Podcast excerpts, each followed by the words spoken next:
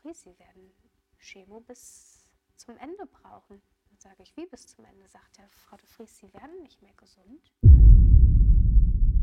Und da haben die Ärzte gesagt, leben Sie, leben Sie. Solange Sie nicht fünf, sechs Chemos hintereinander verpassen, das wäre schon ein bisschen gefährlich, aber ähm, leben Sie. Und dann kam mir auf einmal meine Mom entgegen und hatte sich auch komplett die Haare abrasiert. Frau de Vries, wir können nichts mehr tun. Jetzt ist der Moment, wo Sie entscheiden, Krankenhaus, Palliativ oder zu Hause.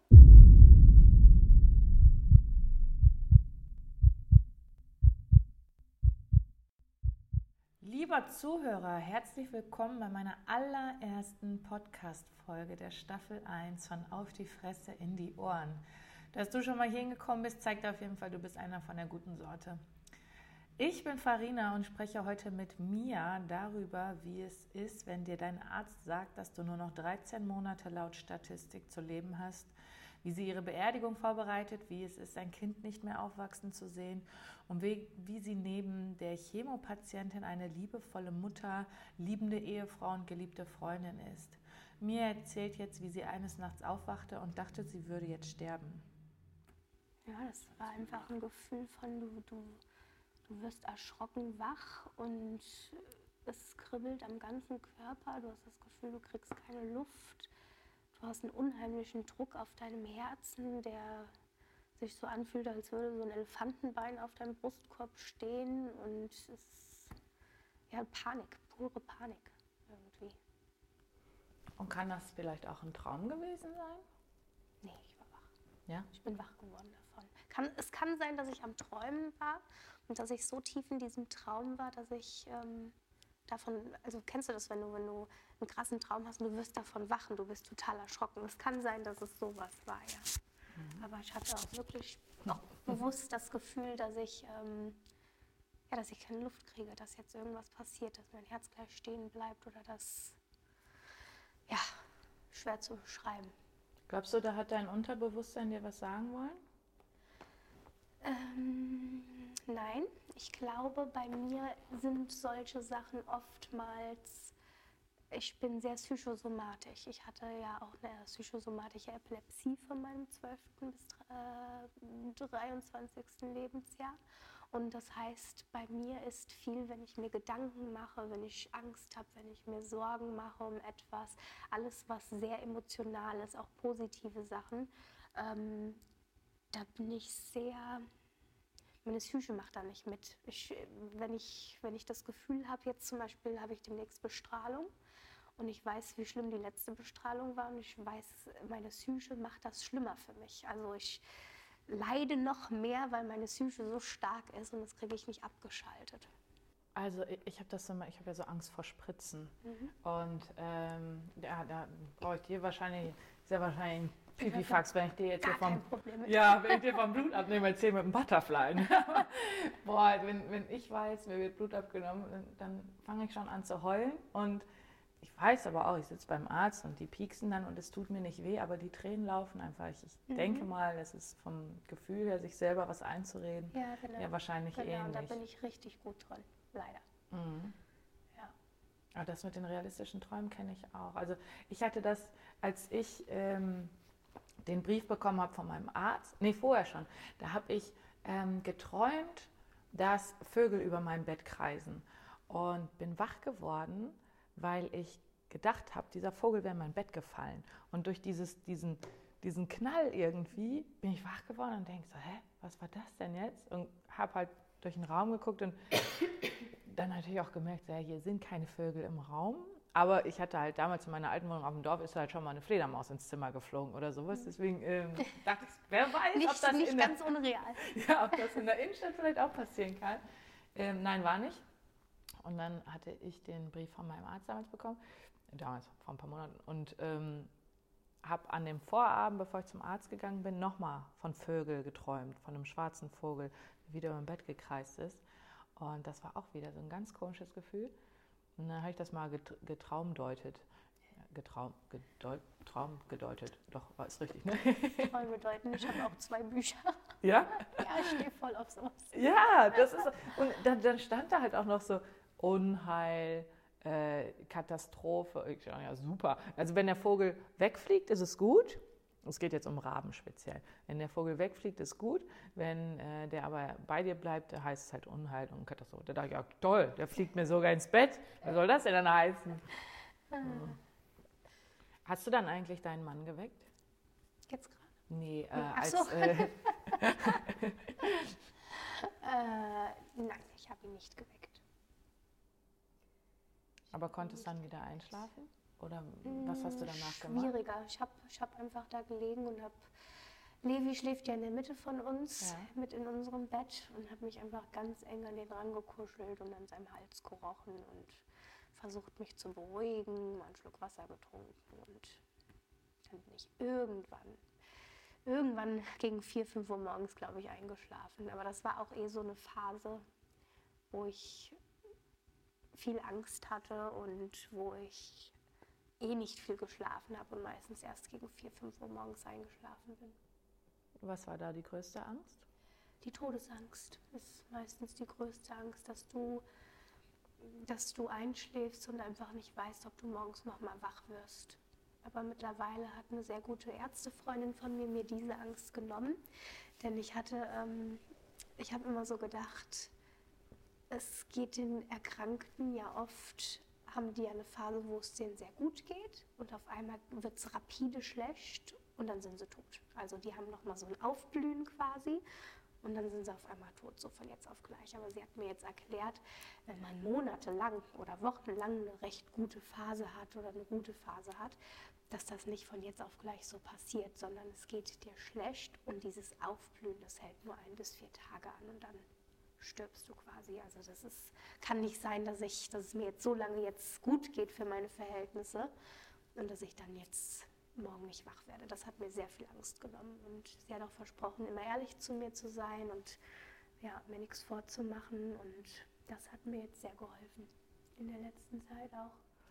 Und wie kann ich mir das vorstellen, wenn du sagst, dir geht es gut im Vergleich zu früher? Im Vergleich zu bevor ich erkrankt war? Mhm. Ähm, gut heißt jetzt für mich wenige Nebenwirkungen, vielleicht nur noch einmal am Tag erbrechen statt fünfmal am Tag erbrechen. Ähm, gut heißt für mich, ich habe eine Therapie aktuell, wo meine einzigen Nebenwirkungen ein bisschen was mit den Schleimhäuten zu tun hat. Das heißt, meine Mundschleimhäute, meine Nasenschleimhäute, meine vaginalen Schleimhäute, die sind halt ja, das blutet schon mal, die sind halt wund, sind offene Stellen. Aber ich, es hält sich gerade im, im Zaun. Also ich kann noch gut kauen, kann gut schlucken momentan und äh, das tut nicht weh. Ich kann mir meine Zähne vernünftig putzen, ohne dass ich mir was aufratsche. Ähm, gut heißt, ich habe eine Nebenwirkung, dass ich am Tag meiner Therapie nur extremste Hitzewallungen habe, den ganzen Abend, die ganze Nacht und den ganzen nächsten Morgen. Das ist Pipifax im Vergleich zu Sachen, die ich in den letzten anderthalb Jahren teilweise hatte. Und damit kann ich richtig gut umleben. Klar, ähm, Müdigkeit, Schlappheit. Ich würde behaupten, ich habe nur noch 20 Prozent meiner, meiner Kräfte, meiner Energie, die ich als gesunde Person hatte. Aber das sind Sachen, ich bin da gerade dankbar für, weil das sind einfach so Kleinigkeiten, da, da gibt es echt Schlimmeres an Nebenwirkungen. Ich habe schon viele schlimme Sachen gehabt in den letzten Jahren. Bin ich gerade dankbar für diese Phase, die seit die jetzt von August ist, bis äh, jetzt. Das, das ist, da denkt man gar nicht drüber nach, dass man so, ja, was bei uns, den Gesunden, normal ist. Mhm. Normal zu kauen, mhm. äh, normal zu atmen, ähm, dass das irgendwann mal, ja, dass man darüber dankbar sein kann oder man ja. sollte es halt auch. Ne? Ja. Auch wenn ich jetzt gerade so ein bisschen verschnupft wieder werde, ich freue mich. Also natürlich freue ich mich nicht, dass ich, dass ich einen Schnupfen habe oder dass ich eine Erkältung habe, aber ich freue mich, mal ein normales Problem zu haben und nur mal einen Schnupfen zu haben und Halsschmerzen zu haben. Das ist so, das ist Erleichternd. Das ist wirklich erleichternd. Man wird dankbar für andere Dinge, mhm. für Normalität. Mhm. Und äh, du hast jetzt gesagt, in den letzten anderthalb Jahren. Äh, weißt du also seit anderthalb Jahren, dass du krank bist? Ja, oder? meine Diagnose kam Mai 2017. Und was genau ist die Diagnose? Ähm, das nennt sich Triple Negativ Brustkrebs und der hat gestreut in meiner Lunge, in meinem Gehirn und in meinen Lymphen, an meinem rechten Arm und unter meiner Achsel runter. War das von Anfang an klar, dass das schon so weit gestreut hat? Oder? Nein, ich bekam ähm, also ich bin zum Frauenarzt gegangen, weil ich dachte, ich hätte einen Milchstau, weil ich ein Jahr lang gestillt habe und am Abstillen war. Ich hatte schon mal einen Milchstau und ähm, das war das identische Gefühl. Es war ein kleiner Knubbel, es hat wehgetan. Und ähm, dann habe ich aber über ein paar Wochen gemerkt, dass dieser Knubbel ziemlich schnell größer geworden ist und bin zum Frauenarzt und wollte Abstilltabletten haben. Und er hat einen Ultraschall gemacht und hat dann gesagt, hm, er ist sich nicht sicher, ob das, ein, ob das ein Milchstau ist. Er wird mich gerne zur Mammographie schicken. Bin ich auch am nächsten Tag dann hingekommen zur Mammographie. Ähm, da ist der Vorteil, wenn man so jung ist, bekommt man oft schnelle Termine und muss nicht Wochen oder Monate warten. Da warst du 26? Genau, 26. Mhm. Und ähm, ja, dann bei der Mammographie habe ich mir schon gedacht, oh, was machen die hier für einen Aufstand? Gib mir doch einfach die Abstilltabletten. Aber die sind immer so zögerlich mit den Abstilltabletten, weil die Nebenwirkungen, wo ich heute drüber lachen muss. Und äh, die Mammografiefrau hat dann gesagt, ja, das sieht ihr nicht nach einem Milchstau aus. Ähm, ich soll eine Stanzbiopsie beim Frauenarzt machen lassen. Auch da habe ich mir noch gar keine Gedanken gemacht über Krebs oder dass das irgendwas Schlimmes sein könnte. Ich habe im maximalsten Fall, habe ich mal an eine Zyste gedacht, weil ich sowas auch schon mal hatte. Und dann war auch ein paar Tage später die Biopsie, die hat er gemacht, das hat nicht wehgetan, das war betäubt, das war am rechten Busen. Wie kann ich mir das vorstellen? Das ist, ähm, ich weiß nicht, ob ich das jetzt richtig beschreibe, aber das ist wie so eine Art Nadel, eine dickere und die betäuben dir dann den Bereich, ähm, wo sie die Biopsie von entnehmen möchten. Dann gehen die mit dieser Nadel da rein, du spürst gar nichts, du spürst einen leichten Druck. Also du merkst, dass da jemand an deinem Busen rumfummelt, aber ich stelle mir das so ein bisschen wie, wie bei einem Kaiserschnitt vor, dass du mhm. merkst, dass da rumgeruckelt wird, aber dass du das nicht, du hast keine Schmerzen. Und dann nehmen die so eine Probe von deinem Gewebe, also von diesem von dieser Zyste oder von dem Tumor oder was auch immer. Und das wird dann eingeschickt und das dauert dann gut eine Woche. Und dann ähm, gehst du üblicherweise zu deinem Frauenarzt und er sagt dir die Ergebnisse persönlich. Bei uns war es halt der Fall, der Frauenarzt war auf Seminar und er wollte nicht abwarten und hat mich angerufen, hat gefragt, ob ich alleine bin, ob ich sitze, ob jemand bei mir ist. Es würde ihm unendlich leid tun, das am Telefon zu sagen, aber es ist keine Zeit zu verlieren und er ist halt eben noch sechs Tage weg. Und dann hat er gesagt, Frau de Vries, Sie haben Brustkrebs. Also war das so mal die Erstdiagnose. Und dann hieß es weiterhin zu anderen Ärzten zu gehen, ähm, CTs zu machen, MRTs zu machen, eine Knochensintigraphie zu machen, um zu schauen, sind die Knochen oder andere Organe befallen. Und ja. Also warst du zu dem Zeitpunkt dann allein, als er dir das gesagt Nein, hat? Nein, mein Mann saß neben mir auf der Couch. Und ähm, also ich bekomme ja allein schon durchs Zuhören schon so eine Gänsehaut am Rücken und mhm. oder so ein weiche Knie. Ja. Wie ähm, ist es dann, wenn der dir am Telefon sagt, schon, im Prinzip weißt du ja schon, er wird dir jetzt nichts Gutes sagen, wenn er dich fragt, sitzen Sie, ist jemand bei ihm? Mhm. Was ist das für ein Gefühl? Ähm, ich war total gefühlskalt. Ich habe auch, als er gesagt hat, Sie haben Brustkrebs, ähm, bösartigen Brustkrebs, ähm, war mir das immer noch nicht klar, dass ich Krebs habe. Also das war so unreal. Ich habe mir gedacht, ja, Brustkrebs. Ich habe aber auch null Berührung mit Krebs je gehabt in meinem Leben, weil keiner bei mir in der Familie oder Freundeskreis betroffen ist. Und ähm, ich habe mir keine Sorgen gemacht. Ich habe dann aufgelegt, ich habe dann gesagt, Dankeschön. Ich weiß, ich habe nicht geweint, ich, hab, ich war auch nicht traurig, ich war auch nicht sauer. Ich, hatte, ich war so wirklich gefühlskalt und mein Mann saß neben mir und ähm, ich habe ihm das dann nochmal alles erzählt und er hat geweint. Und ähm, ich habe mir nur gesagt, warum, warum weint er jetzt? Ist doch, ne? Brustkrebs kann man doch heilen heutzutage. Und mir war das, mir war das mit dem Krebs irgendwie noch nicht klar, auch, auch trotz, dass ich es gehört habe. Ja, deswegen, also es war für mich nicht schlimm. Schlimm wurde es erst, als du dann zu den anderen Untersuchungen gegangen bist und dann mehr und mehr Sachen rauskamen. Wo war denn der erste Moment, in dem du gemerkt hast, fuck? Ähm, da erinnere ich mich sehr gut dran. Wir hatten zwei Arzttermine an einem Tag. Meine Mom, meine Schwester, mein Vater, der Levi, die waren alle mit dabei. Und ich hatte eine Knochensintigraphie zuerst. Was ist das? Äh, das ist eine Untersuchung, da kommst du, liegst du auf so einer Bank, ähnlich wie beim MRT und CT, und da fährt so ein Gerät über dich und scannt deine Knochen ab, um zu schauen, ist da alles sauber, sind da irgendwelche Metastasen oder Tumore. Und ähm, das dauert nicht lange und wir haben auch sofort danach, eine halbe Stunde später oder so, die Ergebnisse bekommen, die waren sauber. Da habe ich mir gedacht, geil, ist ja auch nur Brustkrebs, also wird schon alles gut sein. Und kurz danach musste ich ähm, dann die anderen Organe, also ein CT machen. Und ähm, da wird der Rest vom Körper quasi gecheckt, außer das Hirn. Und da war dann halt zwei Stunden, wo ich ein Kontrastmittel trinken musste, wo wir auch noch rumgealbert haben und uns gefreut haben, dass die Ergebnisse davor schon so gut waren und dass jetzt auch alles gut wird. Und ähm, dann hatte ich die Untersuchung, also das CT. Da liegt man auch in so einer halb geöffneten Röhre. Es ist nicht so laut. Es ist, ja, wenn man Platzangst hat, ist es vielleicht ein bisschen unangenehm.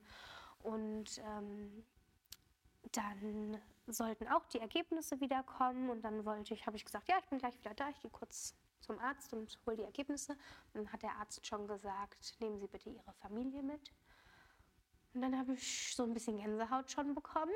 Und dann saßen wir im, in dem Raum und da war ein großer Computerbildschirm geöffnet und auf diesem Bildschirm konnte man deutlich eine Lunge erkennen und das, das, das war voller weißer Flecken, also so 15 weiße Flecken, gleichmäßig verteilt auf beiden Lungenhälften. Da habe ich mir schon so im Kopf habe ich mir gedacht, so, oh Gott, die arme Sau, dessen Bilder das sind. Ich hatte gedacht, der hat bestimmt meine Bilder noch gar nicht auf dem Schirm. Ich hab, weiß noch, ich habe genau gedacht, boah, die Person, die tut mir richtig leid. Und dann haben wir uns hingesetzt und dann sagte er, ja, Frau de Vries, wie Sie hier sehen können, ist Ihre gesamte Lunge befallen. Und das war so das erste Mal, wo alle im Raum zusammengebrochen sind und wo ich das erste Mal gemerkt habe, scheiße, fuck, das ist doch was Ernsteres hier bei mir. Das heißt, da wusstest du, es ist nicht nur in der Brust, sondern auch sondern in der auch Lunge. schon mal in der Lunge und ähm, auch in den Lymphen. Ja, sieben Lymphen sind befallen unter meiner rechten Achsel bis runter zum Rippenbogen. Und das Schlimmste war, mein Mann war zu der Zeit in Norwegen auf einem Videodreh für, für die Arbeit und äh, er war nicht da und ich musste ihm das am Telefon sagen. Und er hat dann den nächsten Flug genommen und ist nach Hause gekommen. Ja, aber das jemandem am Telefon zu sagen, ist schon ziemlich übel. Ja. Auf jeden Fall. Also Ja. da auch, äh, konntest du das gefasst sagen? Oder? Nein. Das war, alle im Raum waren am Weinen. Das Hast war direkt- es war ein FaceTime-Telefonat. Seine Tochter, ich habe ihm gesagt, er soll seine Tochter mitholen. Die war mit auf dem Dreh. Die hat damals noch in der Firma gearbeitet. Und ähm, ich habe ihm gesagt, er soll sie zu sich holen. Ich muss ihm jetzt was sagen. Aber da liefen mir auch schon die Tränen. Also der wusste, da ist irgendwas nicht richtig. Das fühlt sich ganz schön. Wie war das für dich? Hattest du irgendwann mal das Gefühl, dass ich stark sein muss. Ähm, ich sag mal, das erste halbe Jahr nein, weil ich einfach ein komplettes Wrack war. Ähm, nach den Untersuchungen kam ja dann noch raus, dass ich einen 4 cm Tumor im Hirn habe, der ja dann rausoperiert werden musste. Und als ich das erfahren habe, da, war, da konnte ich nicht stark sein. Da weiß ich noch, ich habe hier in unserem Hof zu Hause gesessen, meine Mom war da, mein Mann war da, der Levi, der war leider auch mit dabei und hat es alles mitbekommen. Und ein guter Freund von uns, der auch Arzt ist, war mit dabei. Und ich habe hier die Steine, die hier, die weißen Steine, die hier überall an unserem Haus rumliegen, die habe ich geschmissen im Hof und hätte, habe geschrien durch die ganze Nachbarschaft und war einfach schwach. Und das war aber auch okay so. Das, ähm, das war wichtig für den Moment, das war auch wichtig für die nächsten Wochen. Und dann kam eine Phase, wo dann, oder was heißt eine Phase, das, das war ja alles wirklich innerhalb von ein, zwei Wochen und ähm, am Anfang. Und dann kam die Hirn-OP und dann kam der Moment, okay, ich rasiere mir jetzt die Haare ab für diese OP. Ich hätte die gar nicht komplett abrasieren müssen, sondern nur die eine Stelle. Aber das hat mir ein Gefühl von Stärke gegeben zum ersten Mal, dass ich das Gefühl hatte, ich bin dem Scheißkrebs einen Schritt voraus. Du nimmst mir nicht meine Haare durch die Chemo und durch die OP, sondern ich entscheide das jetzt und ich lasse die mir jetzt abrasieren. Und da waren wir im Krankenhaus, das war ein Tag vor der OP. Und ähm, da war wirklich Tanten, Cousinen, meine Schwester, mein Mann, der Levi, meine Mutter, meine Tante von der Ostsee, also Freunde, Familie. Wir waren bestimmt 20, 30 Mann in diesem Krankenhaus, äh, Badezimmer und haben uns da reingequetscht und haben gefilmt und gelacht, wie, wie, wie ich mir die Haare abrasiere. Und dann sind wir runtergegangen an die frische Luft nochmal. Und dann kam mir auf einmal meine Mom entgegen und hatte sich auch komplett die Haare abrasiert. Und ähm, das war so, da hatte ich richtig viel Stärke. Da hatte ich das erste Mal das Gefühl, ich bin stark und ich hatte auch keine Angst vor der Hirn-OP, komischerweise. Ich habe auch nie gedacht, dass ich davon nicht wach werde. Und ähm, ich habe mich sehr kraftvoll gefühlt dadurch und habe anderen Kraft gegeben und meiner Mom und meinem Mann und die zu dem Zeitpunkt dann ein bisschen schwacher waren als ich. Ja. Ah, das ist eine tolle Geste. Mit ja, den, ja, wir hatten, Wusstest du das? Ähm, ich habe es mir schon gedacht, weil wir haben komischerweise, als wir damals noch in den USA gelebt haben, oh, da war ich bestimmt zehn oder so. Und da haben wir einen Film geschaut auf Lifetime, weiß ich noch ganz genau. Und da war ein Kind, was an Krebs erkrankt war. Das waren so, so Frauenschnulzfilme. Und ähm, meine und die Mutter in dem Film hat sich halt auch die Haare solidarisch für ihre Tochter abrasiert, weil die schwer damit zu kämpfen hatte. Da hat meine Mom zu mir damals gesagt, weiß ich noch wie heute noch, ich weiß noch genau, wie wir gesessen haben auf der Couch mit unseren Schlumpi-Decken und Kuschelsocken. Sie hat gesagt, wenn dir so eine Scheiße mal passiert, mein Kind, ich würde das sofort auch machen. Und das hat sie dann auch gemacht, als es real wurde. Findest du das komisch, dass wenn so eine Situation wie im Film mal war, dass das dann real wurde? Also wie, wie sie ja sagte, wenn dir sowas mal passiert, dann mache ich das sofort mhm. auch? Ja, ich finde das absolut abartig. Ähm, ich habe jetzt vor kurzem wieder angefangen, ab Staffel 11 Grey's Anatomy zu gucken. Warum ab Staffel 11? Weil ich bis Staffel 11 geschaut habe und dann jahrelang war ich, war ich raus irgendwie wegen Kinderkriegen und heiraten und alles Mögliche. Jetzt habe ich es wieder angefangen und das ist so, ich weiß nicht, ob ich mir die letzte Staffel angucken kann, weil das, du merkst erstmal, da geht es in jeder Folge wirklich um Tumore, ne? Oder, oder um irgendeine andere Kacke, wo ich mir denke, oh Gott, wenn ich das jetzt gucke, nicht, dass ich das auch noch bekomme oder nicht, dass das jetzt auch noch passiert oder ja, irgendwie bin ich da so ein bisschen abergläubig. Keine Ahnung. Ich auch. Auch mit, dem, mit, mit der Krebsdiagnose. Ich habe irgendwie, das ist natürlich Schwachsinn, aber ich äh, hatte nie Kontakt mit Krebs. Dann habe ich ein Mädel auf Instagram gefunden, die mir mega sympathisch war und die hat Krebs. Und der bin ich gefolgt. Und der habe ich eine mega lange Mail damals geschrieben, wie ich sie bewundere und wie toll ich sie finde und dass ich ihr viel Kraft wünsche und bla bla bla bla bla. Wer und das? ich glaube, zwei Monate später kam meine Diagnose. Und das war für mich so, äh, habe ich das jetzt bekommen, weil ich mich jetzt damit beschäftige auf einmal? Oder ähm, das war die, das ist die Claudi auf Instagram, die ähm, Little Brave Lion Girl oder okay. bin mir gerade nicht ganz sicher. Ja. Aber so ungefähr ist der Name, ja. Mit ihr bin ich heute in sehr gutem WhatsApp-Kontakt. Ah. Und im Frühling machen wir hoffentlich für unsere Bucketlist eine Heißluftballonfahrt zusammen. Wie schön. Also du hast eine Bucketlist? Ja. Um, was steht da noch so drauf? Jede Menge. das Was kann ist, ich okay, gar nicht so aus Top dem Kopf 5. sagen. Ja, ja, kannst du gerne nachlesen. Ah, Top 5 ist auch schwierig zu sagen, muss ich sagen. Mhm. Es sind ganz makabere Sachen. Also es sind viele Reiseziele. New York habe ich schon abgehakt und ähm, im Schneeschwimmen habe ich schon abgehakt und auf dem Eiffelturm nicht geküsst zu werden, habe ich abgehakt. Also so ganz blöde Sachen stehen da drauf.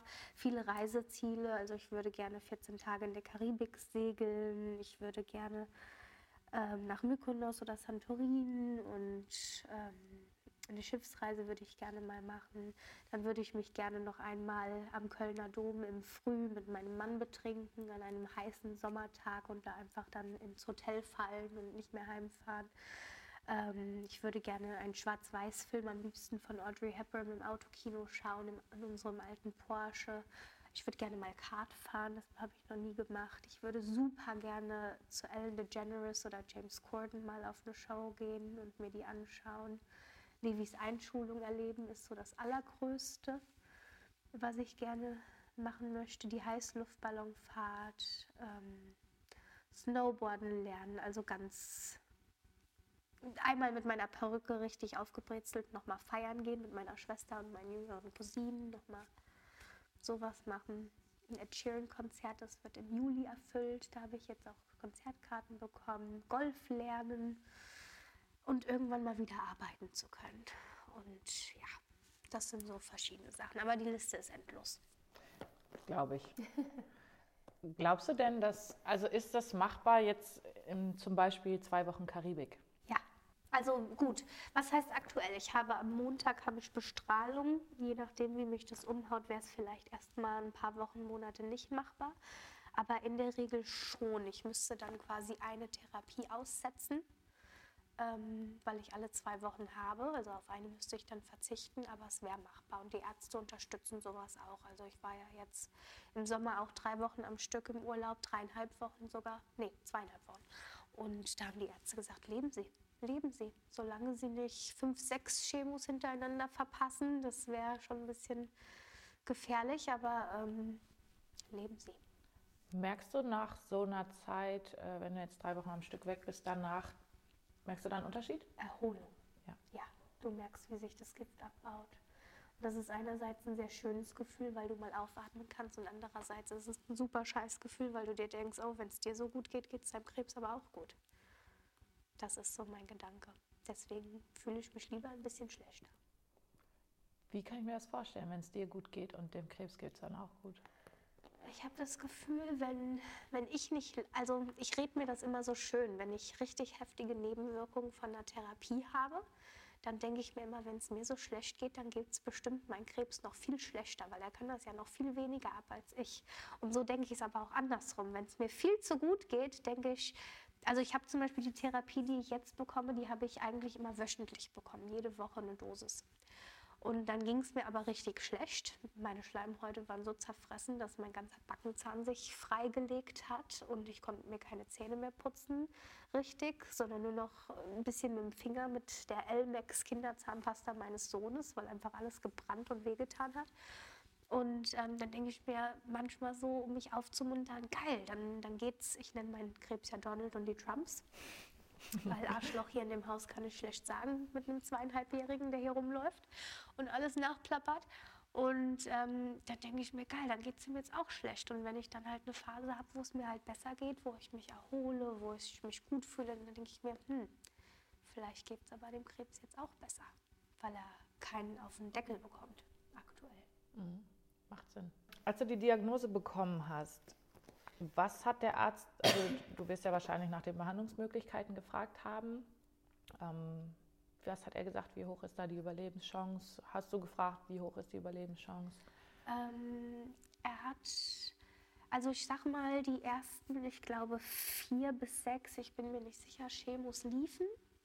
Und ich war immer der Meinung, ich werde wieder gesund. Also das war mir von Anfang an irgendwie klar, auch nur, dass es halt länger dauern würde, dachte ich mir. Und irgendwann sprach ich mit meinem Arzt und, ähm, und ich fragte ihn, ja, was glauben Sie denn, weil es hieß erst, ich bekomme zwölf Chemos. Und ähm, ich habe mir gedacht, oh Gott, zwölf, das ist echt viel. Die meisten, wenn man das hört, die bekommen sechs bis maximal acht Chemos, wenn man sich so umhört. Warum brauche ich denn zwölf? Da habe ich gedacht, gut, hat ja gestreut, machen wir zwölf. Dann waren die zwölf rum und dann sagte er, so, jetzt beginnen wir die nächsten zwölf. Und ich dachte mir so, hm, wie nochmal zwölf? Dann sagt er, Frau de Vries, Sie werden Chemo bis zum Ende brauchen. Sage ich, wie bis zum Ende? Sagt er, Frau de Vries, Sie werden nicht mehr gesund. Also was wir jetzt versuchen hier zu machen, ist ihre, ihre Lebenszeit zu verlängern, dass sie so lange wie möglich noch hier sind und Sachen erleben und ähm, genießen können. Und, aber gesund, also heilbar ist ihr Krebs nicht. Dafür ist es zu sehr ausgeprägt, hat zu sehr gestreut und dafür ist ihr Krebs auch viel zu aggressiv und zu hartnäckig. Also ähm, die ersten paar Chemos haben gar nicht wirklich geholfen. Zwar ist, ist es nicht immer größer geworden, die, die Tumore und die Metastasen, aber es ist auch nicht so wie bei anderen Patienten gut angeschlagen, indem es viel kleiner geworden ist oder sich oder die sich vernarben und verschwinden. Das war so der erste Punkt, wo ich dachte, okay, aber auch da habe ich mir so ein bisschen Sorgen gemacht, aber halt auch nicht übermäßige Sorgen. Also ich habe da noch nicht so wirklich an den Tod oder sowas gedacht, sondern habe gedacht, okay, dann, dann lebst du halt jetzt so weiter die nächsten 20, 30 Jahre. Und dann irgendwann habe ich angefangen zu googeln. Das war ein großer Fehler. Und dann, weil ich mir dann so unsicher war mit allem, was Google gesagt hat, das ist mein Tipp an euch alle, wenn ihr betroffen seid, googelt nicht. Googelt nicht, Finger weg vom Handy, das ist das Schlimmste, was ihr tun könnt, das Allerschlimmste. Und habe aber dann gegoogelt und habe dann bei meinem nächsten Arzttermin meinen Mut zusammengefasst. Oder vielleicht war es auch meine eigene Dummheit, ich weiß es bis heute nicht. Und ähm, habe dann gesagt, ja, wie sieht denn meine Überlebenschance aus? Wie viel Zeit habe ich denn? Also statistisch gesehen mit dieser, Pro mit dieser Diagnose. Dann sagt er, die Überlebenschance ist 3%. Und sagt er, mit in ihrem Zustand aktuell haben sie so ab Zeitpunkt der Diagnose ungefähr 13 Monate noch zu leben. Und dann fiel ich erstmal in ein tiefes, tiefes Loch. Also da war hier vier Wochen, drei Wochen war hier nicht mehr aus dem Schlafzimmer kommen, nur noch am Weinen, nur noch am Heulen, nur noch Selbstmitleid, nur noch um sich selbst getrauert und Angst gehabt. Also ich frage mich jetzt, wenn man dir sagt, so du hast nur 13 Monate, mhm. Ähm, war da dein Mann bei? War da jemand bei, der, der, als dir das gesagt wurde? Ähm, also es war wahrscheinlich war meine Mutter mit dabei. Mhm. Mein Mann geht sehr ungern mit mir zu Terminen, es sei denn, es kann kein anderer. Bevor ich alleine gehe, kommt er natürlich mit, aber ihm fällt das sehr, sehr schwer, mit bei den Terminen zu sein. Deswegen sind es meistens meine Mom. Ist das für dich Oder okay? meine Schwester. Das ist für mich vollkommen okay, weil er hier der, der Stärkste im ganzen Haushalt ist und ähm, arbeiten geht. Er ist Vollzeit-Papa, er ist Teilzeit-Mama. Er muss hier alles wuppen. Ich, äh, ja, das ist vollkommen okay, dass er wenigstens da ein bisschen geschont wird. Ja. Das ist vollkommen okay. Und ähm, was war dann der, also verstehe den Beweggrund, aber zu also die Entscheidung bewusst zu treffen, ich gehe nicht mehr aus dem, meinem Bett raus, ich bin jetzt, was hat man für ein Gefühl? Ich bin sauer, ich bin traurig, ich will alleine sein. Wut, viel größer die Trauer um einen selbst und dass man ein Kind hat, was man nicht aufwachsen sieht, dass man eigentlich doch gerade erst recht frisch verheiratet ist und einfach jetzt mal das Leben genießen will. Ich meine, ich habe, ähm, ich bin seit 2000 14 mit meinem Mann verheiratet und seit 2011 mit ihm zusammen. Und wir hatten in dieser gesamten Zeit vielleicht zwei gute Jahre ohne Probleme, das heißt ohne Komplikationen gesundheitliche meinerseits. Und wir wollten jetzt einfach mal genießen und, ähm, und leben. Und das, das wird dir genommen und da trauerst du drum, um diese Zeit, die dir einfach genommen wird. Und ähm, dass all deine Mitmenschen leiden. Ich stelle mir vor, für meine am allerschlimmsten ist es wahrscheinlich für meine Mutter.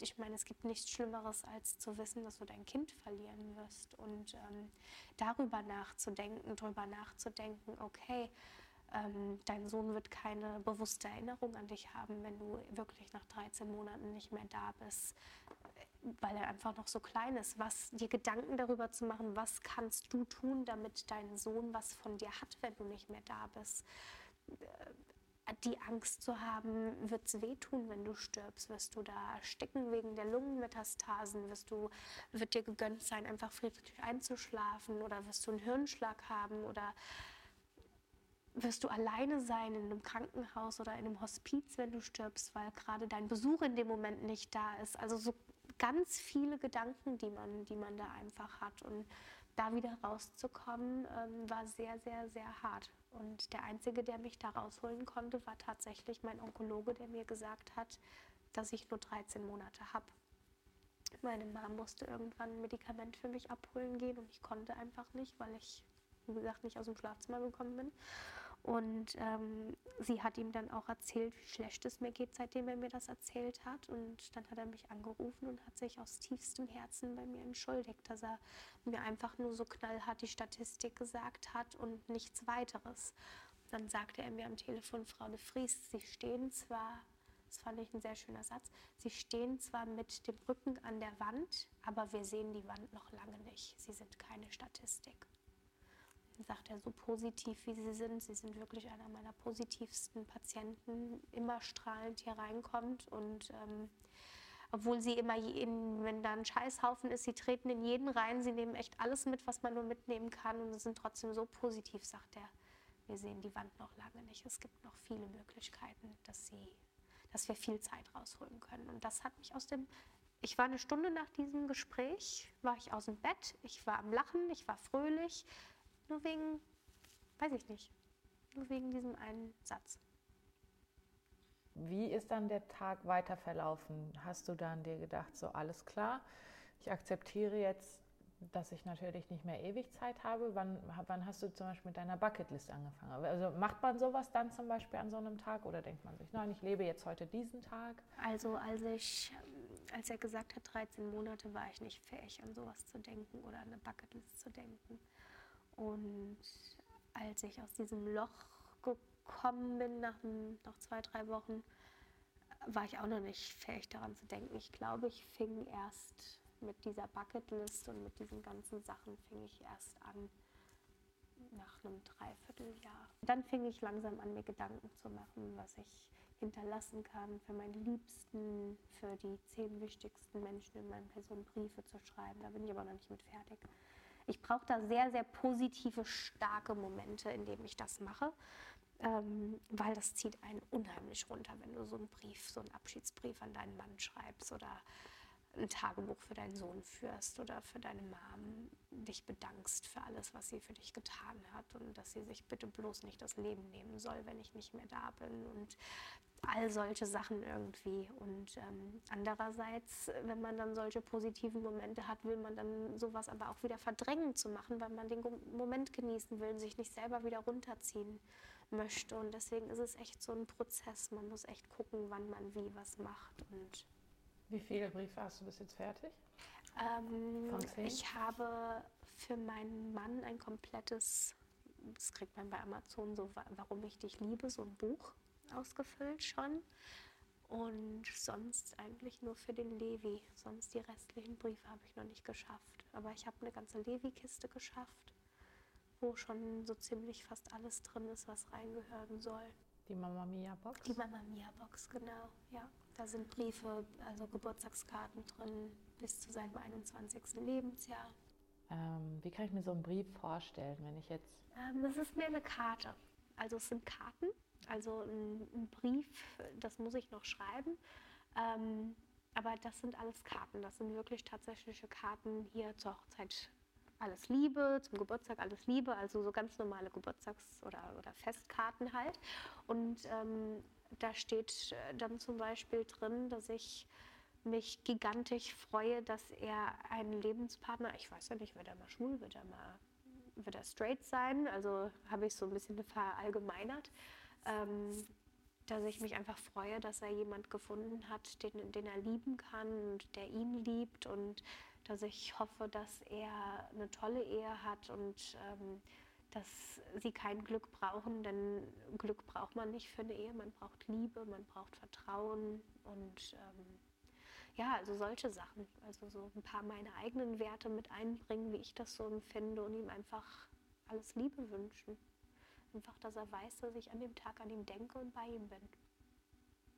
Solche Sachen, falls Papa mal wieder eine neue, oder was heißt mal wieder, das klingt jetzt so, als hätte er immer wieder eine neue Freundin. Nee, wenn Papa mal ernsthaft eine neue Freundin hat oder eine neue Frau hat, die vielleicht auch hier einzieht oder solche Sachen, so ein Brief für ihn und auch, äh, den habe ich jetzt noch nicht geschrieben, aber auch ein Brief für die Frau, die vielleicht mal in das, in, in, in das Leben meines Mannes und Sohnes tritt. Ja. Und was äh, würdest du dir sagen wollen? Ähm, Im Grunde, dass ich froh bin, dass sie da ist. Im Grunde, dass ich sehr glücklich bin, dass mein Mann wieder jemanden gefunden hat, den er lieben kann und dass er nicht einsam ist, weil er ist jemand, der kann sehr schlecht alleine sein. Und ähm, dass ich mir sehr wünsche, dass sie meinen Sohn genauso liebt wie mein Mann und ihn aufnimmt und dass ich mich darüber freue, dass Levi ähm, nicht nur mit einem starken Mann aufwächst, sondern auch mit einer starken Frau aufwächst und ähm, dass er halt einen weiblichen Part hat, ne? dass, dass er irgendwie ein bisschen normal vielleicht aufwachsen kann mit Mama, Papa, Kind. Auch wenn ich immer die Mama bleibe. Ja, ja, klar. er soll sich wagen, sie Mama zu nennen. Das schreibe ich, glaube ich, auch noch als PS. Gab es äh, eine Inspiration, dass du gesagt hast, du, also ich muss jetzt zum Beispiel an den Film PS, ich liebe dich denken oder an das Buch. Den habe ich noch nie gesehen, Nein? aber es schreiben mir ganz viele. Ja, da, also da geht es halt auch, also ist ein Pärchen und der Mann äh, geleitet sie quasi über die Trauerphase hindurch ja. in dem also wirst du ja wahrscheinlich schon gehört haben. Ähm, ja. Oder, oder gut, wenn du den Film noch nicht kennst, woher kam der Gedanke, dass du das gerne machen möchtest? Als wir damals in Amerika gewohnt haben, da war eine gute Freundin von uns, dessen Sohn sehr früh gestorben ist. Ich kann mich nicht erinnern, woran der gestorben ist, aber ähm, sie hat damals aus seinen Klamotten eine Patchwork-Decke sich nähen lassen damit sie abends und auf der Couch mit dieser Decke kuscheln kann und einfach ihren Sohn bei sich hat. Und das war so, irgendwie musste ich, als ich gedacht habe, was hinterlässt du deinem Sohn, war das so mein erster Gedanke, dass ich das total schön fand, ähm, irgendwie meine Klamotten in zwei Decken nähen zu lassen, eine für Levi, wo dann halt natürlich kein Rosa und Pink dabei ist, und eine für meine Mom aus meinen ganzen alten Kuschelklamotten und meinen, so die Sachen, wo man mich drin kannte das war so der Anfangsgedanke und so bin ich dann dazu gekommen. Was, also ich habe mir versucht zu überlegen, wenn ich meine Mutter nicht mehr hätte, was, was hätte ich gerne von ihr? Und ähm, da spielt auch zum Beispiel Instagram für mich eine große Rolle. Ich dokumentiere ja echt alles und viel Persönliches seit meiner Schwangerschaft mit ihm. Und diese Texte möchte ich auch unbedingt ausdrucken und in ein Buch verfassen noch. Und ähm, da müsste es echt mal eine App für geben, das wäre total cool dass, dass er, falls mein Instagram aus irgendwelchen Gründen irgendwann mal nicht mehr da sein sollte, ich würde es halt gerne bestehen lassen, aber wer weiß, wenn das zehn Jahre nicht aktiv ist, ob das sich nicht von alleine löscht, dass er einfach meine Gedanken lesen kann, wie ich gedacht habe, wie ich war, was meine Ansichten war, dass er mich irgendwie ein Stück weit kennenlernen kann, ohne andere zu fragen, sondern es direkt von der Quelle hat, aus meinem eigenen Kopf hat. So fing das Ganze irgendwie an. Und deswegen hast du auch ein Tagebuch dann angefangen? Ähm, ja, was ich aber nicht konsequent weiterführe, sondern nur in schlimmen Momenten schreibe ich da rein. Zum Beispiel vor der Hirn-OP Sachen, die ich sagen möchte oder vor meiner Ganzhirnbestrahlung hatte ich damals mega Angst, habe ich da reingeschrieben. Sind das dann Sachen, die du äh, speziell ihm sagen möchtest? Ja. Okay. Genau. Das sind ganz spezielle Sachen, die ich nur ihm sagen möchte und ähm, im Prinzip ist es ein ganzes Buch voller Du bist mein größtes Glück, ich liebe dich und so ungefähr. Wie stellst du dir den Tod vor? Also glaubst du an dein Leben danach oder überhaupt der Akt an sich? Ähm, ich fange mal damit an zu sagen, ich glaube schon lange nicht mehr an Gott. Gibt es einen Und Grund für? Dafür gibt es mehrere Gründe. Einfach als wir das erste Baby verloren haben, das zweite Baby verloren haben und dann die Diagnose Krebs kam, da habe ich mir gedacht, wie kann in vier Jahren so viel Scheiße einem Mensch passieren? Es kann keinen Gott geben, wenn er, wenn er das erlaubt. Also was gibt es da für einen Grund, dass ich zweieinhalb Jahre für ein Kind kämpfe, was endlich lebt und es dann bekomme, um dann ein Jahr später zu erfahren, übrigens statistisch gesehen in 13 Monaten bist du nicht mehr da. Deswegen habe ich da so ein bisschen den Glauben verloren an einen Gott. Ich glaube an die Liebe. Und ich glaube schon, dass es irgendwas geben wird nach dem Tod. Ich glaube auch irgendwie an Himmel und Hölle im Sinne von, wenn du dir selber das Leben nimmst, dass du in die Hölle kommst und wenn du stirbst und ein guter Mensch warst, dass du in den Himmel kommst. Ich erhoffe mir sehr, dass das wie eine Art Paradies ist. Ich habe irgendwann mal einen Film mit Robin Williams gesehen. Ich weiß gar nicht mehr, wie der hieß. Der ist uralt. Ähm, und da war es einfach ein Paradies. Und ähm, die Menschen konnten also die, die Toten konnten vom Himmel runter ihre Liebsten sehen und hören und was gucken, was die machen. Das wäre so mein Traum. Also ich brauche da kein Engelgeflügel und brauche auch kein Nikolaus in den Wolken da oben zu sehen, sondern es wäre schön für mich zu wissen, ich kann noch alles erleben, was die hier unten erleben, auch wenn die mich nicht mehr erleben. Aber ich wäre gern so egoistisch, dass ich, dass ich trotzdem sehe, was hier unten passiert und dass ich den Levi trotzdem sehe, wenn er heiratet. Und das wäre irgendwie cool. Also an sowas glaube ich, an sowas habe ich große Hoffnung, dass es sowas gibt. Kennst du bei dir Verstorbene, also in der Familie oder jemand Enges bei dir? Ähm, meiner Mutter, ihr Vater ist gestorben. Ähm, also dein Opa? Ja, mein Opa, aber zu dem hatte ich keinen engen Kontakt. Den habe ich vielleicht einmal im Jahr gesehen und das auch erst seit ein paar Jahren, bevor er gestorben ist. Also da war nicht so wirklich ein Draht zu. Ähm, und sonst meine zwei Babys. Ansonsten noch nie mit Tod in Berührung gekommen. Und ähm, hast du jetzt zum Beispiel bei deinen Babys das Gefühl, dass in bestimmten Situationen du sie da spürst? Ja, hatte ich eine ganz krasse sogar, aber das geht, glaube ich, eher in Richtung Traum, aber es war für mich sehr real. Ich lag nach meiner Hirn-OP auf der Intensivstation. Und ähm, was völlig normal ist nach so einer großen OP und hatte das und ich war so müde und wollte einschlafen. Und ich hatte das Gefühl, dass ein kleines Mädchen zu mir sagt, Mama, nicht einschlafen, du darfst noch nicht einschlafen, du musst noch eine halbe Stunde, Stunde warten, bis du einschläfst und habe dann ganz kleine, winzige Händchen an meinem Rücken gefühlt, die mich immer wieder angestupst haben. Und ich habe auch tatsächlich wirklich mich angestupst gefühlt und auch diese Bewegung im Bett gemacht, obwohl ich völlig daneben war. Und ähm, in dem Moment gingen dann meine ganzen Geräte, piep, piep, piep, piep, stürmten einige Leute rein und haben nach mir geschaut, haben mir irgendwas, glaube ich, gespritzt und dann war es auch wieder besser. Und dann habe ich geschlafen. Also das war ganz, ganz merkwürdig. Das, und ich glaube, das war die Lilly, mein erstes Baby. Ich glaube, die hat mir irgendwie, hat die mir sagen wollen, du darfst irgendwie in dem Moment nicht einschlafen, sonst passiert irgendwas Schlimmes. Und das war also ich habe das gespürt, aber das war so, ich war wach. Also ich weiß noch, ich war wach, weil ich habe auch mit der Schwester gesprochen und habe ihr das auch alles erzählt, dass da jemand hinter mir mich anstupst und also es war ganz, ganz komischer. Wie hat die Schwester da reagiert?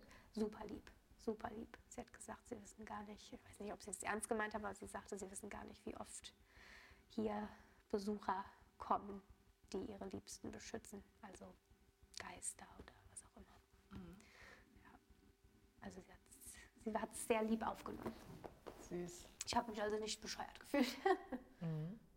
Hast du dir schon mal das Leben vorgestellt äh, für deine Mitmenschen, wenn du nicht mehr da bist? Ja. Ich glaube, ich weiß es nicht, kann es nicht so abschätzen. Ich glaube, die Trauer wird erstmal sehr groß. Ich habe große Angst um meine Mom, wenn ich, mich, wenn ich nicht mehr da bin, dass sie sich was antut, weil wir einfach den krass engsten Bund aller Zeiten haben. Also jeden Film, den du über Mutter- und Tochterverbindungen, die krass sind, gesehen hast, wir toppen das mal 100. Gilmore Girls ist ein Scheißdreck gegen uns zwei. Und wir sind auch genau wie die Gilmore Girls. Sie ist die Unvernünftige, ich bin die Vernünftige. Und ähm, aber dass die sind trotzdem wie diesen Scheißdreck gegen uns so eng verbunden sind wir miteinander, weil wir auch einfach schon so viel miteinander durchgemacht haben und erlebt haben. Und, ähm, War das schon immer so? Ja, schon immer, schon seit ich denken kann. Meine beste Freundin, ja. Und ich glaube, für sie, da mache ich mir schon ein bisschen Sorgen, dass sie da irgendwie sich was antut. Ähm, ich mache mir große Sorgen um meinen Mann, ähm, weil ich einfach hoffe, dass er sich nochmal auf eine Liebe einlässt, wenn es soweit ist. Mir wäre auch egal, ob das nach einem Monat wäre, ob das nach einem halben Jahr oder auch erst in vier Jahren wäre.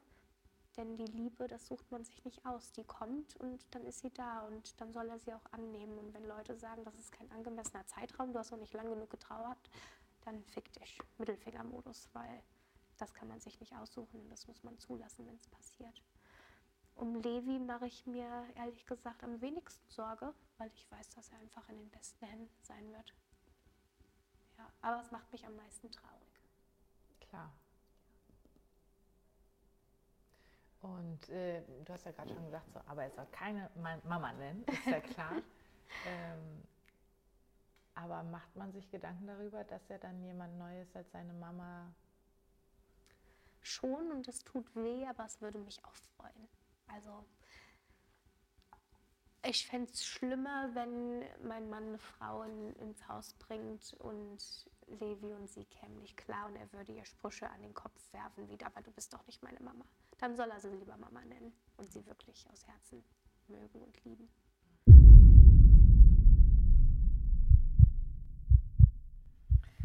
In der nächsten Folge erzählt Mia, was Sarah Connor mit ihrer Beerdigung zu tun hat, warum Mia nicht mehr gerne Everybody's Darling sein muss, warum sie der Meinung ist, stark genug für dieses Schicksal zu sein und ich darf Brüste anfassen. Es sind nicht meine eigenen. Ähm, es bleibt also weiterhin intensiv und spannend. Ich würde mich freuen, wenn ihr diesen Kanal abonnieren würdet und freue mich auch sehr über Feedback zu meiner allerersten Podcast-Folge. Vielen Dank, dass du mir dein Gehör und deine Zeit geschenkt hast und ich hoffe, du hast nun ein bisschen Futter zum Nachdenken bekommen. Schaltet also wieder ein. Eure Farina.